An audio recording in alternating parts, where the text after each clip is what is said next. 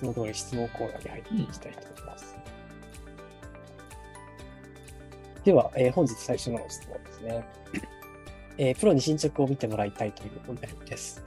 えー勉強計画を自己で立てているが、これでいいかわからない。誰かにプロに進捗を見てもらいたいと思いますね。うんえー娘の勉強量が圧倒的に足りないが、メンタル、フィジカルともに疲れており、あまり量ができない。親もガミガミ言うのに疲れており、親子ともに悪循環に陥っているということですね。えー算数の成績が上がらない。自分で問題の直しができない。かといって先生に質問ができない。比較的得意な国語を得点源にしたいが、説明文を押している時間がないと。うんそうだね。まあ、自己流ってもうなんかもう何百回言ったかなわかんないけど、そうですね。自己流だと事故ってしまいますっていう名言がございますけれども。ね。うん見てる方向は一方向しかないから、事故したらずっと事故し続けるっていうね。恐ろしいですね。そうなんですよね。なんでかっていうとさ、他のやり方知らないからだし、他の視点が見えてないからってことでしょ、やっぱ。ああ、もう完全に一つの視野で固定されちゃってるところが一番の原因だと。視点で見ろって言われても無理なんですよね。うん。そのループにはまってる時って、脳の思考ってさ、同じことしか考えれなくなるんでね、結構ね。ああ、そうですね。まあしかも、割と閉じられた情報環境ですよね。これでもあるもん、やっぱ同じこと見たらずっとそのことばっかりループするから、そういうことあんましない方がいいんだよね。だから、強制的に違う視点でものを見てもらうとか、誰か第三者入ってもらうってことしないと、多分その無限ループみたいなやつ抜けないんだよね。確かに。自分の力で脱出することはなかなか難しい。難しいよ。結構ある種なんかさ、依存じゃないけれども、なんかずっと続けてるものっていうのをやめれないんだよね。僕が結局なんていうのかな、その糖質依存みたいな感じになってたんですよ。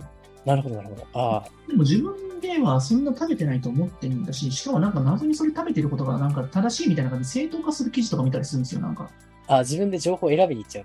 選びに行ってるんだけど、それそれは実は体にいいんだみたな。ないるほど。なんていうです自己正当化バイアスかかりますよね。そうそうそうそう。なんかそこが非常に怖いとこで、でもそれをなんか逆にさ、その逆のことを言ったり正しいことを言われると、それ間違ってんだぞって敵視したくなるんでよ。そうですすね。反発したくなりますね。確かに。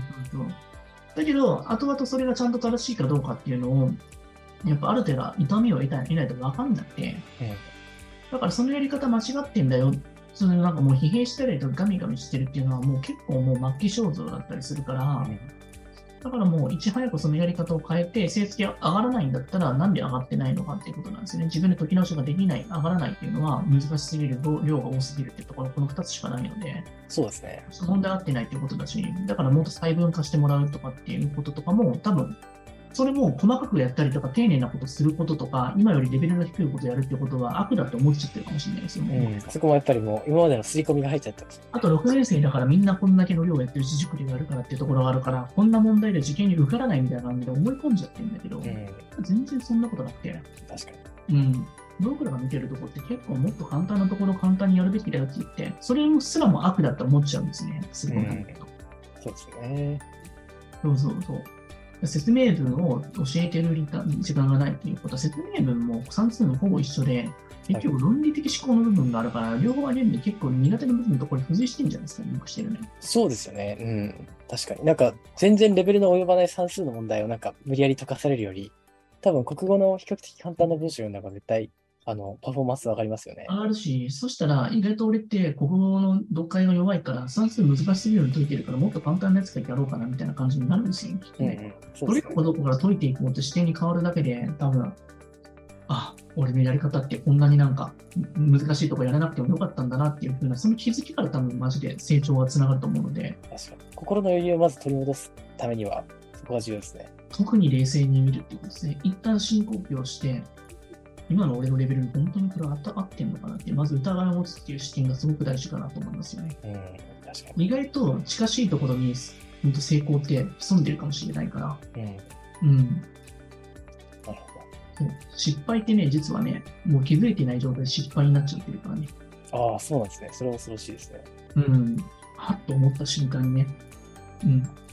おっと思って、そしたら今、プロの言う人っていうのは、結局はもう、ちょっと頑張ったらできるところをしっかり見つけてくれるところかな。うん、そうですね。確かに。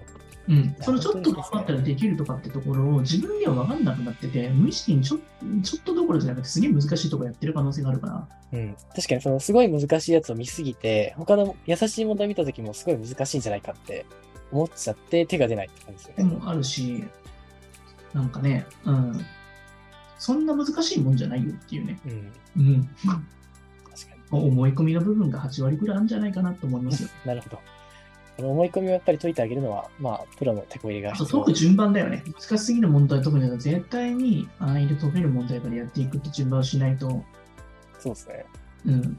確かに。結構勘違いされてる方多いですね。難問からやらなきゃいけないって思い込みが絶対あるから、中学時にこれ難問みたいな、俺解けなかったら終わり終わりみたいな思ってるけど、はいはいはい。いやいやいや、3年生の解ける問題に点数取れるからねって思ったりとかするんだけどね。そうですね。プライドが邪魔してる場合ですね。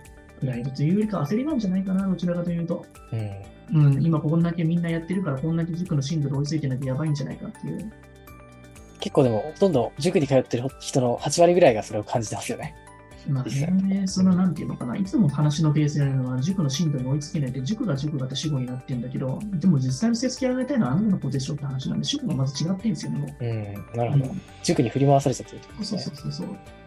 だからそこの根本原因が、その子の,、ね、あの理解度とか、そういったところの,、ね、あの学力とかしっかり見ていければ、そんなことに振り回されることないのになっていつも思うんだけどね。なるほど。うんな感じかな。はい、ありがとうございます。では次に行きたいと思います。